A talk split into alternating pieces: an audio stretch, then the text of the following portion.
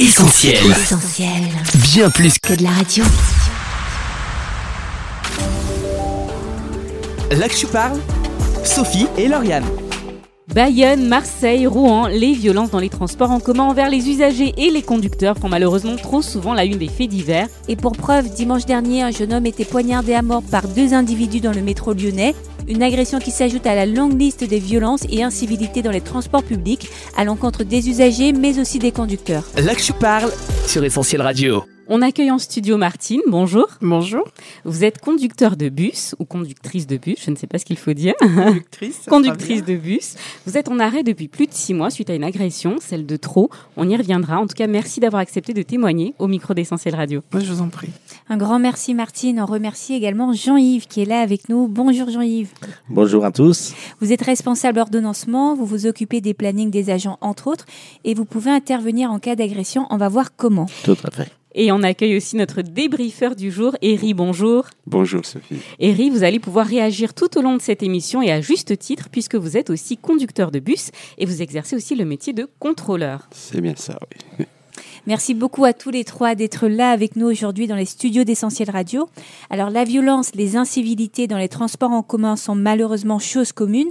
C'est en tout cas ce qu'on a voulu vérifier en menant notre petite enquête dans la rue. Est-ce que vous avez été victime ou témoin de ces choses? On écoute quelques réactions. J'ai déjà senti plein de regards un peu et je savais pas si c'était en raison physique ou quoi. Mais du coup, j'étais en insécurité, j'avais hâte de sortir et même quand je sortais, bah, je regardais si personne me suivait ou quoi parce que j'étais pas bien. Non, j'ai pas forcément eu euh, affaire à ce genre de problème. Non, après, euh, la civilité, euh, non, rien de bien particulier. Non, jamais, ça m'est jamais arrivé. Non, jamais. Incivilité, oui. Moi-même, je suis- j'étais insulté euh, et menacé dans, dans le tram sans, sans que je sois conducteur. Donc euh, insulté, euh, toute la famille, euh, toute la... ouais. Donc, mais j'ai pas réagi. Là, c'est un- une personne qui, est, euh, qui était euh, en état d'ivresse dans le tram et ben voilà. Ben, en tant que conductrice, moi j'ai déjà vécu euh, des incivilités ou euh, presque des violences, des insultes, euh, crachats, euh, menaces de mort, euh, ouais, des trucs comme ça. Après, on m'a jamais frappé. Euh, c'est plus ouais, des menaces ou des, euh, des choses comme ça. Alors Martine, on vient d'entendre euh, une conductrice parler. Est-ce que Oui. vous vous reconnaissez dans les propos qui ont été énoncés? Complètement, complètement, oui, oui. Je dirais c'est journalier. Dès qu'on monte dans le bus, euh, voilà, euh, il se passe toujours quelque chose. Bon, des fois, euh, voilà, c'est juste euh, des insultes et puis bon, ça s'arrête et on continue. Nous, c'est pas, on passe au-delà de ça. Mais effectivement, des crachats. Après, c'est la situation qui fait que euh, on prend mal ou pas, quoi. Donc, euh, comme vous avez dit tout à l'heure en présentation, euh, moi, c'était l'agression de trop, quoi. Mais autrement, oui, c'est quand même assez fréquent.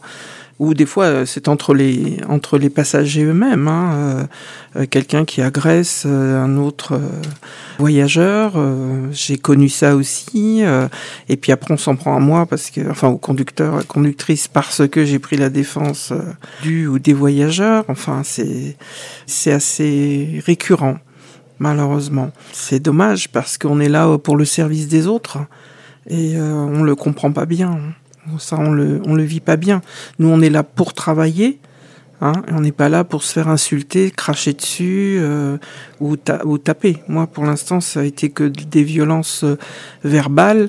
Ça peut être très violent par les mots, mais j'ai des collègues qui ont été agressés physiquement. Et là, ça, ça prend une toute autre ampleur, mais euh, c'est très difficile à vivre au quotidien. Et vous, Jean-Yves, vous avez des remontées, peut-être euh, des conducteurs sur le terrain par rapport à ces agressions, euh, ces incivilités euh, quasi quotidiennes? Oui, on a bien sûr des remontées. On a des conducteurs qui, en fin de service, euh, rentrent au dépôt euh, assez énervés, assez en colère. euh, et puis ils citent euh, ce qui s'est passé. Ils disent voilà, il s'est passé encore telle chose aujourd'hui, il y a eu encore telle autre chose. euh, et on entend beaucoup trop, beaucoup trop de Ouais, ce genre trop, de oui. Eri, on imagine que ça vous parle. Vous avez vécu vous aussi euh, des agressions, peut-être en tant que contrôleur? Oui, l'agression, c'est un peu le quotidien du contrôleur, insulte, tout ça. c'est- pas l'individu que nous sommes qui est agressé, c'est l'uniforme en fait. En tant que contrôleur, des fois il vous connaît même pas, mais il vous agresse verbalement, il, vous insulte. Il y a beaucoup d'agressions que j'ai vécues, mais la plus marquante en fait, il y avait un gars qui courait après le tramway qui vient de démarrer. Et il n'a pas pu euh, rattraper son tramway. Et il était avec sa trottinette et il a frappé le, tramway, en fait. Un de mes collègues, il a fait la remarque au, monsieur. Mais le monsieur, quand il s'est retourné, là, on, a vu qu'il n'est pas normal. Il n'est pas normal sous l'emprise des stupéfiants. Il y a une équipe qui avait négocié avec lui, qui l'a emmené un peu éloigné de mon coéquipier parce que ça a commencé à dégénérer, des échanges d'insultes et tout. Puis on a dit, euh, bon, c'est fait, c'est calmé, le feu est éteint. Et à un moment donné, il y avait une silence. Et d'un coup, on voit quelqu'un en torche nu qui est revenu et qui a crié. Et tout le monde quai, même les clients, ont dit couteau, couteau, couteau. Et moi, je, je regardais, c'est où le couteau, couteau? Et j'ai vu le monsieur euh, torche nu. Il y avait un couteau dans sa main, euh, tout en visant euh, mon collègue. Et quand il a essayé, mon collègue s'est reculé et il est passé à côté de moi. Tout de suite, j'ai- je l'ai désarmé. En fait, c'est un réflexe, un instinct euh, comme ça. Donc, je l'ai désarmé et lui, il était par terre. Et toute l'équipe était de- dessus euh, sur lui et on l'a immobilisé. Puis la police est arrivée rapidement. C'était un couteau Pinel, un vraiment tranchant. Et c'est là que j'ai, quand j'ai regardé le couteau, j'ai dit oulala. Là là. Voilà. Ça aurait pu être bien plus grave. Mm. Ouais. Alors, le métier de conducteur est euh, plutôt masculin. Martine, pourquoi avoir choisi euh, ce métier? Ah moi, c'est une reconversion professionnelle que j'ai faite il y a six ans. Euh, bon, c'est des amis qui travaillent pour Transpol dans le Nord et qui donc sont conducteurs de bus qui m'ont dit qu'ils me verraient bien là-dedans. J'adore conduire hein. et du coup ils m'ont dit on te verrait bien faire ça. T'es avenante, t'es souriante, t'es aimable. Vraiment, ça, ça tirait très bien. Sur le coup, je me suis dit c'est pas possible, mais pas très net de me dire ça parce que j'étais secrétaire comptable avant, donc c'était voilà. Il y avait un fossé entre les deux. Et voilà, voilà, c'était aux antipodes l'une de l'autre. Et ça fait son bonhomme de chemin. Je me suis dit après tout, pourquoi pas? J'aime bien les défis. Et puis, euh, comme je suis plutôt en fin de carrière qu'en début de carrière, je me dis, ça serait sympa cette nouvelle euh, expérience. euh, ça serait sympa. Et donc, je suis allée à l'AFPA de l'Homme dans le Nord et j'ai fait ma formation. euh, j'ai passé mon titre professionnel et mon permis euh, transport en commun. C'est un métier que j'adore. Les gens n'ont peut-être pas conscience de ça, mais enfin moi, en tout cas, j'adore ce métier. C'est le contact des gens et c'est agréable. Il faut dire aussi notre autonomie. On est euh, maître à bord. hein, on prend notre service, euh, on sait ce qu'on a à faire, euh, on respecte les temps. Donc on est libre après de personne nous dire euh, t'as pas été assez vite, t'as pas et là t'as pas tourné, t'as pas non, non, on fait au mieux, on est libre euh, quand on est au volant de notre bus. Alors autonomie, contact, le métier de conducteur a beaucoup d'avantages, comme vous venez d'en parler, Martine, mais aussi des côtés moins sympas. On l'a entendu avec euh, les incivilités notamment et parfois même la violence. Est-ce que vous en parlez entre collègues? Oui, oui, on en parle entre collègues, oui, oui, parce que, bon, après tout, comme disait Jean-Yves, euh, il y a des remontées qui se font au niveau du, du dépôt quand on rentre le soir, euh, enfin, ou après le service, je dis le soir, ça peut être la fin de service du matin, mais on a aussi des feuilles, des fois, d'incidents, d'accidents, enfin, à remplir selon ce qui nous est arrivé, mais autrement, oui, on en parle entre collègues, hein. Parce que il y a plein de choses qui se passent, comme des choses qui sont importantes quand on entend aux radios ou sur les journaux. Il y, en a une multitude de petites agressions qui nous pourrissent la vie, quoi. Et ça, bon, c'est pas toujours notifié quelque part ou dit, mais euh, il y en a beaucoup, n'est-ce pas, Jean-Yves? Il y a ça, et puis euh, il y a les réseaux sociaux. Donc, Ah euh, un conducteur va subir un incident, il va le- tout de suite euh, le faire partager sur réseaux sociaux, et donc euh, ça se sait vite. Euh, on sait euh, quelques incidents à droite à gauche, et, et ouais, les conducteurs en parlent parce que c'est ce qui les touche le plus. quoi. C'est une situation anormale dans leur métier. Euh, Quand on va au travail, c'est pour vivre quelque chose de normal, pour travailler, pour avoir son salaire, pour avoir un statut social, euh, pour la liste pourrait être bien longue. Et l'agression, l'incident, l'incivilité fait pas partie de cette liste. Alors Martine, vous êtes en arrêt suite à une énième agression, cette agression euh, que vous avez évoquée tout à l'heure. Est-ce que vous pourriez revenir en détail sur celle-ci? Oui, ben, écoutez, ça va paraître banal, mais euh, euh, donc je conduisais un, un articulé un dimanche matin, donc euh, on pourrait penser que ça va être calme. Et euh, en plus, on était en plein confinement, donc il y avait cette ambiance anxiogène, certes, et mais nous, on allait au boulot, quoi. On rendait service quand même aux gens. Donc je pense que c'est ça qui blesse le plus, quoi. Qu'en temps normal, déjà, c'est pas normal, c'est blessant, et voilà. Mais là, en plus, dans cette euh, ambiance anxiogène-là, ça a pris des proportions. C'est c'est tout bête, c'est que ben, il n'y avait pas beaucoup de circulation, donc il fallait qu'on fasse attention à notre temps. Vous savez que les transports euh, en commun n'ont pas le droit d'être en avance. Et donc là, je suis arrivée à Grandvillers, pour pas le nommer. Euh, j'étais en avance de, de 4-5 minutes, donc je me suis dit, euh, c'est un site propre, hein, c'est-à-dire qu'il n'y a que les bus qui circulent, hein, les voies de circulation de voitures sont sur les côtés. Je me suis dit, je vais réguler là, je gênais personne, j'avais pas de collègues qui arrivaient ni dans un sens ni dans l'autre. Donc j'ai attendu, j'avais ouvert mes portes, les gens étaient descendus, ceux qui voulaient monter sont montés.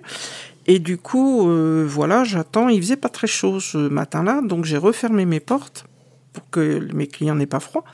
Et euh, arrivé un moment, je me suis dit bon, dans une minute, il y a le feu un peu plus loin. Euh, et du coup, j'ai rouvert mes portes pour voir si personne voulait monter. Il y avait très peu de monde sur le sur le quai et personne. Donc j'ai refermé mes portes. Je me suis avancé jusqu'au feu et j'ai vu qu'il y avait une personne qui était au niveau de la la porte milieu.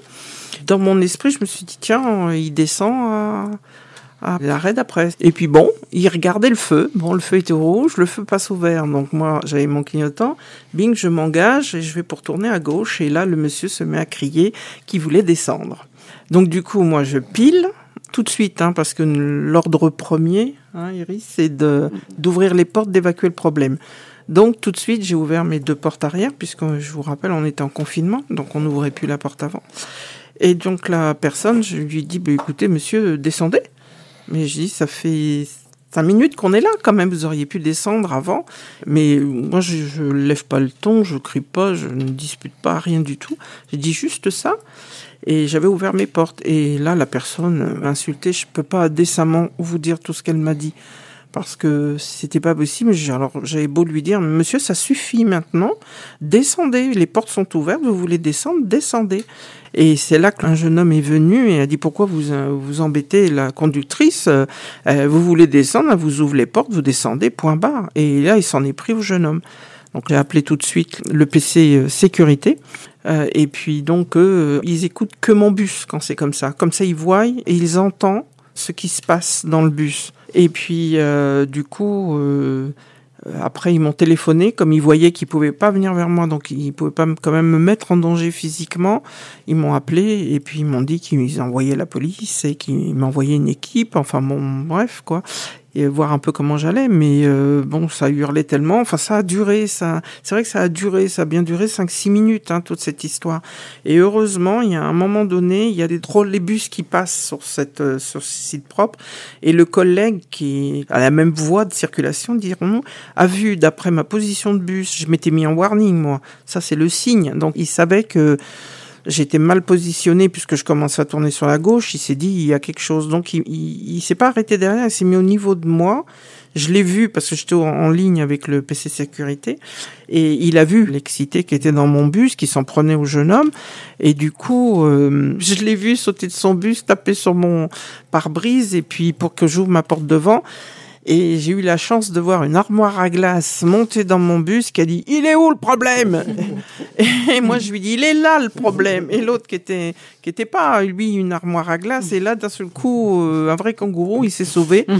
Et euh, bon voilà euh, ils n'ont pas pu l'attraper ni quoi que ce soit. Donc j'ai remercié mon collègue et j'ai beaucoup remercié ce jeune homme parce que j'ai trouvé ça très courageux pour avoir déjà aussi vécu une agression où la personne était armée de cutter et de tournevis, c'était ma peur qu'il sorte quelque chose et qu'il plante ce jeune homme. Et je sais pas si des fois il m'entend, je le remercie, je pense à lui bien souvent. Et ça fait d'ailleurs plusieurs mois que vous êtes en arrêt de travail? Oui, oui, oui, oui, Alors on imagine à quel point c'est difficile de s'en remettre. Une question qu'on se pose aussi, est-ce qu'on a davantage peur maintenant ou alors est-ce qu'on est davantage vigilant quand on monte dans des transports en commun?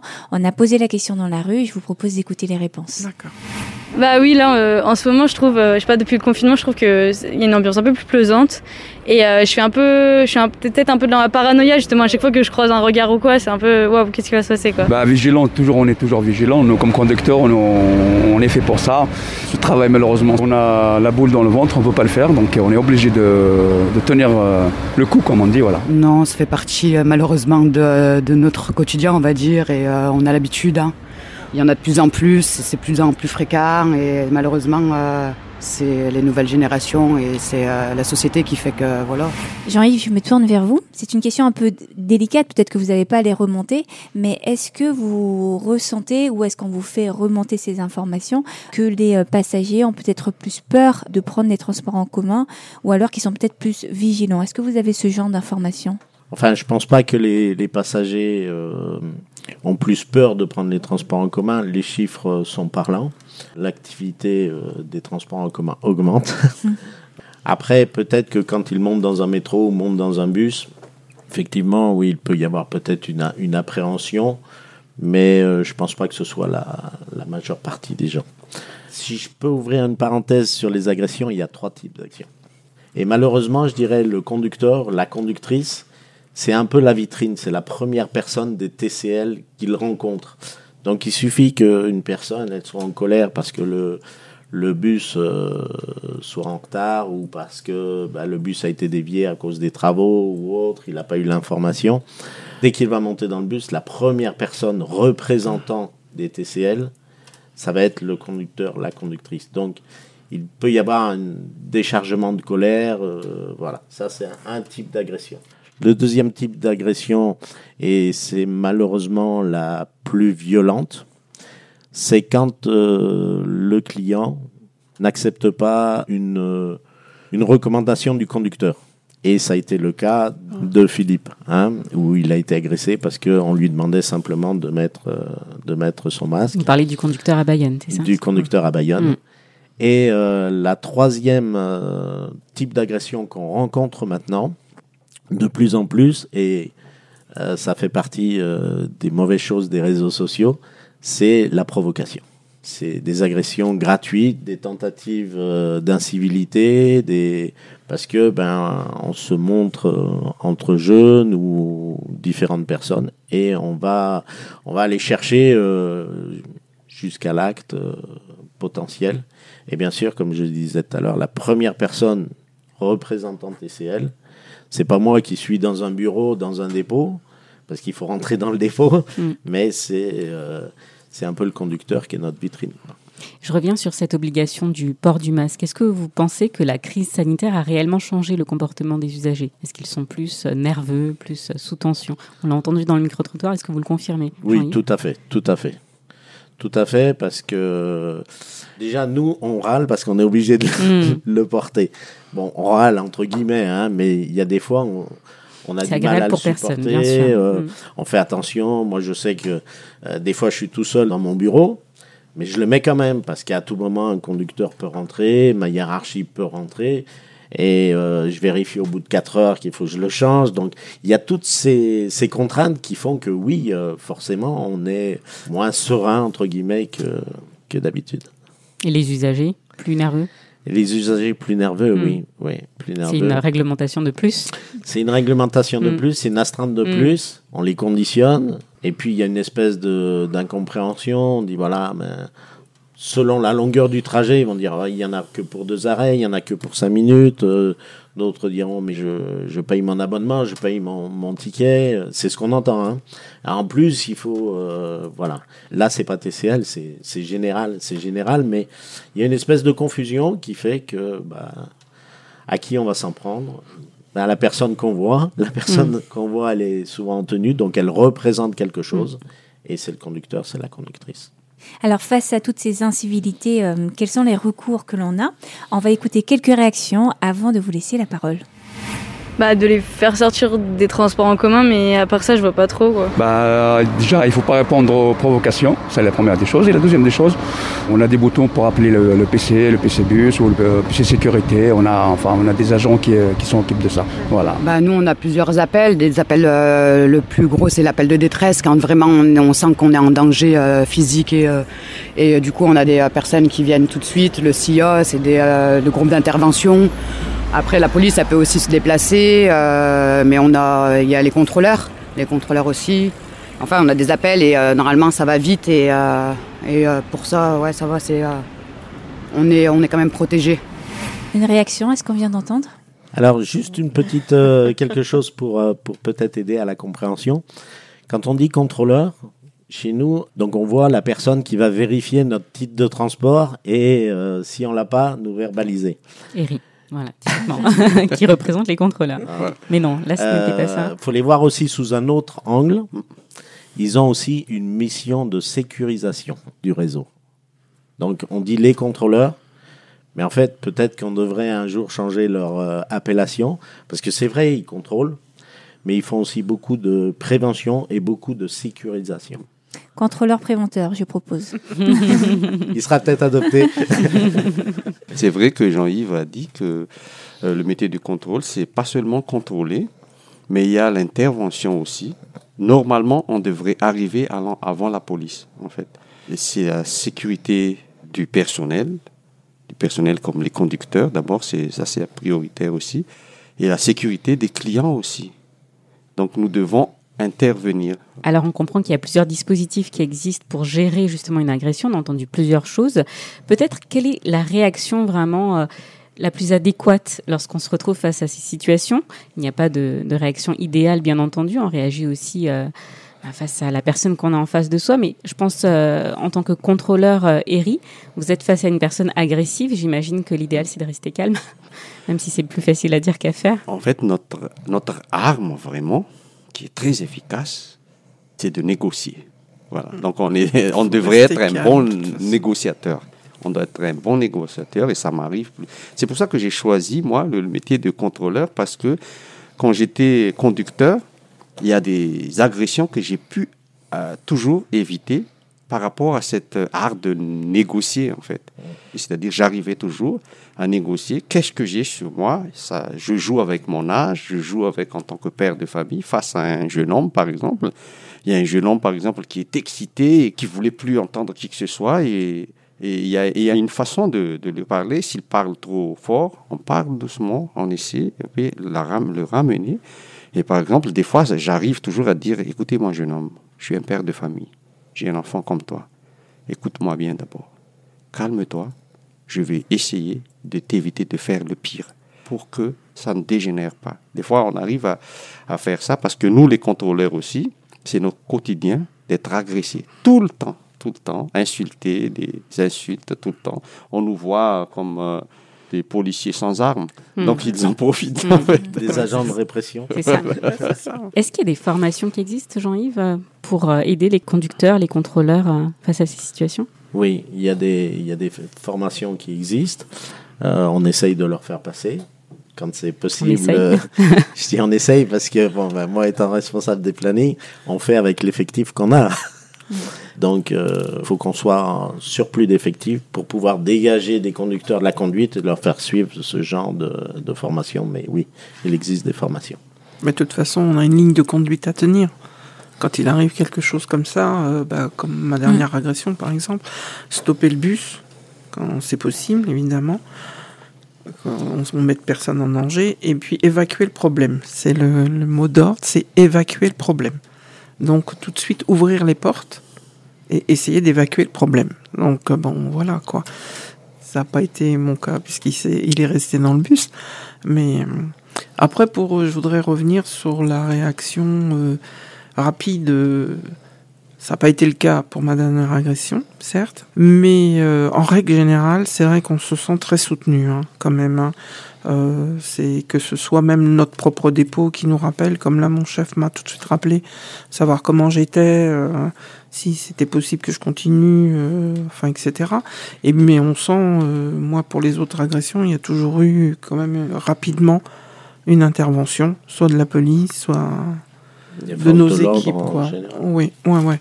Donc c'est vrai qu'on s'en soutenu, mais bon, les minutes quand ça arrive, il faut rester calme, ça c'est certain. Il faut pas s'énerver parce que là, s'énerver, on jette la poudre dans le feu. Hein. Donc ça sert à rien. C'est vraiment le mot d'ordre, c'est rester calme et essayer d'évacuer le problème.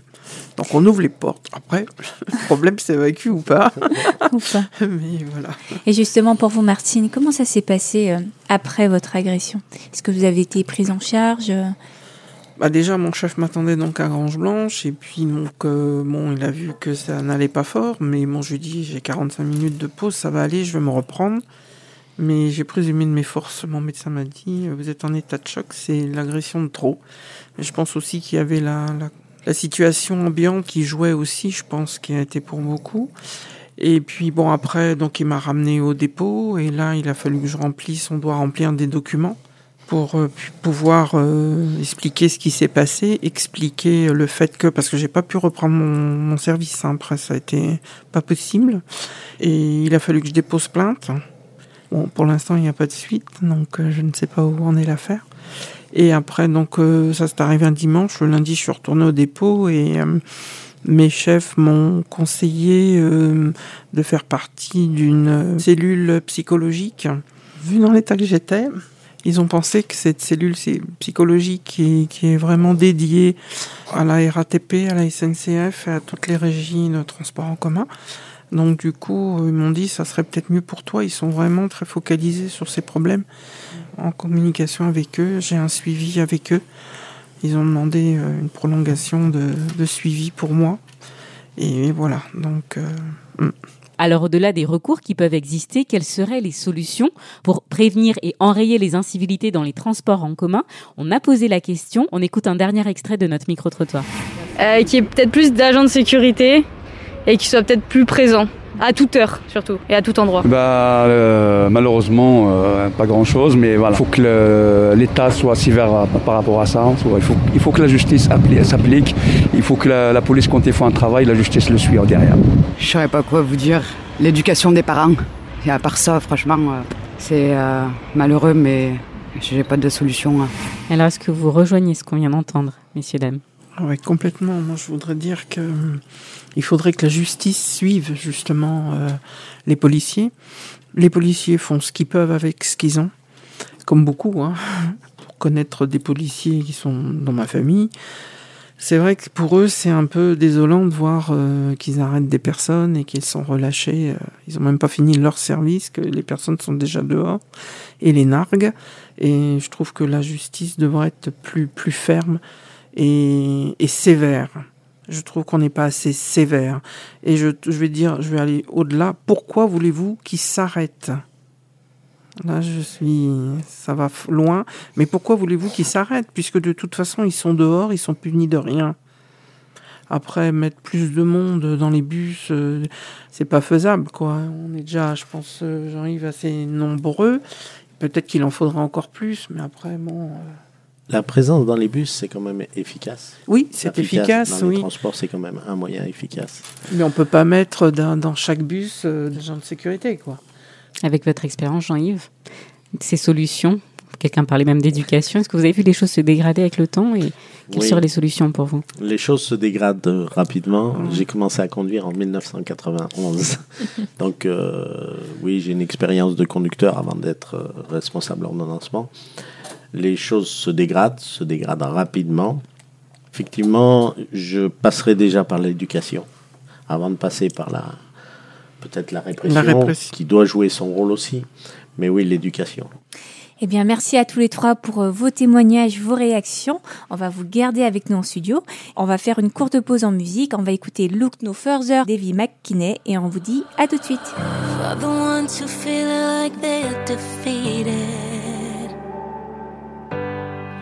Too weak to stand back up and fight. For the ones still running, he is waiting like a father with arms open wide. Won't you lift your eyes from the ground? Heaven is calling now. Là que je parle, Sophie et Lauriane. Vous êtes sur Essentiel et aujourd'hui on est là avec Lauriane pour parler d'un dossier qui fait malheureusement trop souvent la une de l'actualité, les incivilités, voire les violences dans les transports en commun. Avec nous trois conducteurs de bus qui ont accepté de témoigner de leur quotidien et c'est avec vous Jean-Yves qu'on poursuit ce dossier. Là que je parle, Sophie et Lauriane. Alors Jean-Yves, on l'aura compris, votre travail comporte un risque certain, euh, même si vous n'êtes pas en front office avec euh, peut-être les agresseurs, mais vous voyez peut-être où vous avez les remontées de vos collègues. Euh, vous en avez fait des frais à plusieurs reprises de cette violence, mais vous tenez bon, vous restez positif et serein, et ce grâce à votre foi en Dieu. Vous nous en dites plus? Oui, je peux dire effectivement que la foi nous aide énormément, parce que la foi, elle est basée en quelqu'un. Ce quelqu'un s'appelle Jésus. C'est une expérience que j'ai faite il y a bien des années. Jésus-Christ est rentré dans mon cœur. Et depuis, eh bien, chaque jour, Dieu me montre sa fidélité, sa bonté. Chaque jour, je vis avec lui euh, au travers de sa parole, au travers de la prière. C'est une réelle communion. C'est pas une religion qu'on embrasse. C'est pas des principes qu'on se met à adopter du jour au lendemain. Ce n'est pas une philosophie. C'est une réalité. C'est un, un être particulier qui nous aime, qui veut nous bénir et surtout qui veut partager euh, l'éternité. Dans la Bible, il est question du ciel, il est question de l'éternité. Et cette vie ici-bas nous aide à nous préparer à cela. Et au travers de chaque jour, euh, Dieu nous, nous montre le chemin. Et si on se laisse conduire par lui, par sa parole, eh bien, on vit des choses extraordinaires. Alors justement, concrètement, dans ce quotidien, ce quotidien, on, a vu, hein, fait de violence, d'insécurité, comment ça vous aide? Qu'est-ce que ça change? Comment ça fait la différence? Déjà, ça m'aide à être beaucoup plus serein. Et euh, dans mon expérience de conducteur, avant d'être agent de maîtrise, j'ai eu aussi à gérer des conflits. Et à chaque fois, euh, les mots sont venus, alors euh, peut-être miraculeusement, mais les mots sont venus, l'attitude a été, a fait que ben, la situation euh, s'est apaisée. Euh, à titre d'exemple, sur une ligne, euh, plus personne voulait faire la nuit parce que la nuit, il y avait un groupe de, de personnes euh, vraiment. Et puis arrive mon tour de faire ce service. Et donc j'arrive à, l'arrêt qui était cité où on m'avait dit attention, tel arrêt, tel, tel service, tu vas avoir tel groupe et c'est infernal. Et, et là, euh, effectivement, cinq jeunes montent dans le bus euh, et euh, tout de suite, il y a eu de la provocation. Chauffeur, euh, est-ce qu'on peut fumer dans ton bus, etc., etc., etc. Et calmement, j'ai répondu, bah, écoutez, vu le nombre que vous êtes, moi je suis tout seul. Je vous rappelle simplement que vous n'avez pas fumé. Maintenant, voilà, je vous laisse libre. Et calmement, sereinement. Et toute la semaine, j'ai fait ce service jusqu'au samedi, donc pendant six jours, du lundi au samedi. Et toute la semaine, du départ, du point où ils sont montés dans le bus jusqu'au point où ils sont descendus, ils n'ont pas fumé. Dernier jour, le sixième jour, je les vois monter avec un gros pack euh, de bière. Alors j'ai dit, ben, ils m'ont pas embêté avec la cigarette toute la semaine, je vais avoir droit à la bière ce soir. Non, même pas. Euh, un arrêt avant de descendre, il me dit, chauffeur, on peut descendre par l'avant Je dis, ben, venez. Ils ont posé le, le pack de bière sur le tableau de bord, ils ont déchiré le carton, ils m'ont dit, tiens, chauffeur, t'as été sympa, tu boiras ces deux bières, mais au terminus, hein, pas en conduisant. Et ils sont descendus.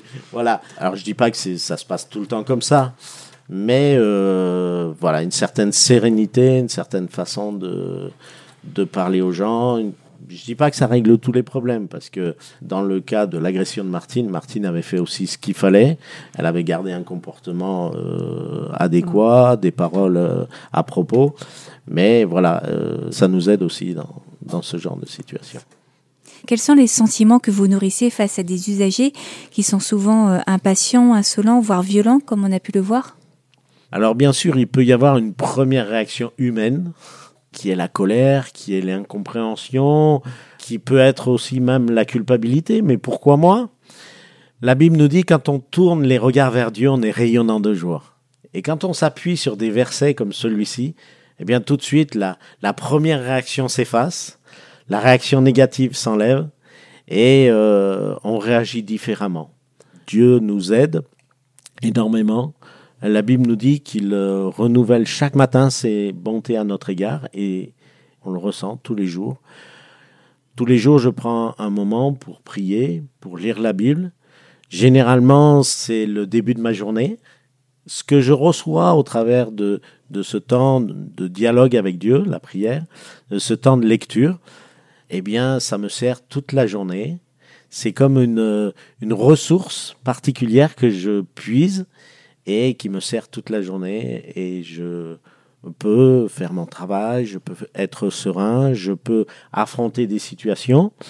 Je peux aussi parce que ben on peut avoir des soucis, hein, on a une famille, on a différentes choses, mais chaque situation les remettre euh, par la prière et on se rend compte que Jésus c'est la clé de beaucoup pour pas dire toute chose. Alors Jean-Yves, on arrive déjà à la fin de cette émission. Est-ce que vous pourriez nous partager un verset, un extrait de la Bible que vous affectionnez tout particulièrement? Alors oui, c'est un verset euh, dans l'évangile de Jean, au chapitre 14. C'est Jésus qui parle à ses disciples et il dit, voici, je suis le chemin, la vérité et la vie. Alors euh, déjà, la Bible nous invite à choisir ce chemin. Et on sait que si on prend ce, ce chemin-là, que cite la Bible, eh bien on a un guide, c'est Jésus. La vérité, eh parce que la parole de Dieu, c'est la vérité. Et parce que bien Jésus, tout au long de sa vie et tout au long de sa parole, nous invite à être vrai, vrai, vrai dans notre relation avec lui, vrai dans notre vie, vrai dans notre relation avec les autres. Et, euh, si on est vrai, euh, si on si on suit ce chemin qu'on a emprunté en, en faisant cette expérience de rencontre de Jésus, de pardon des péchés, ben, Jésus nous donne la vie, la troisième partie de ce verset. La vie éternelle, cette espérance qui fait que dans notre cœur, eh ben, rien ne change. Enfin, rien ne change une fois qu'on l'a rencontré. Hein. On ne varie pas en fonction de, ce qui se passe dans le monde, des conditions, des, euh, des différentes choses. Mais la vie aussi au quotidien, puisque Jésus dit, je suis avec vous tous les jours jusqu'à la fin du monde. Alors un grand merci Martine, Jean-Yves et Eri euh, d'avoir accepté notre invitation. C'est euh, un plaisir. Le plaisir était partagé. Merci d'avoir euh, partagé justement votre témoignage. On vous dit peut-être à bientôt sur l'antenne d'essentiel dans l'Actu Parle. Merci, à merci. bientôt. Merci beaucoup. Au revoir. Au revoir à tous. L'Actu Parle, Sophie et Lauriane. Il est temps pour nous de rendre l'antenne. Pour écouter cette émission en podcast, ça se passe sur essentielradio.com ou sur notre appli. Et puis pour partager, liker, réagir, rendez-vous sur les réseaux sociaux. Un grand merci à vous tous qui avez été là pour nous en soutenant notre campagne de financement participatif. On touche bientôt au but. Pour celles et ceux qui voudraient nous aider à y parvenir, rendez-vous sur soutenir.essentielradio.com. Nous, on vous dit à la semaine prochaine. On sera là avec vous pour un nouveau dossier d'actualité. Salut. Bye bye. L'Actu Parle, Sophie et Lauriane. Retrouve, retrouve tous nos programmes sur essentielradio.com.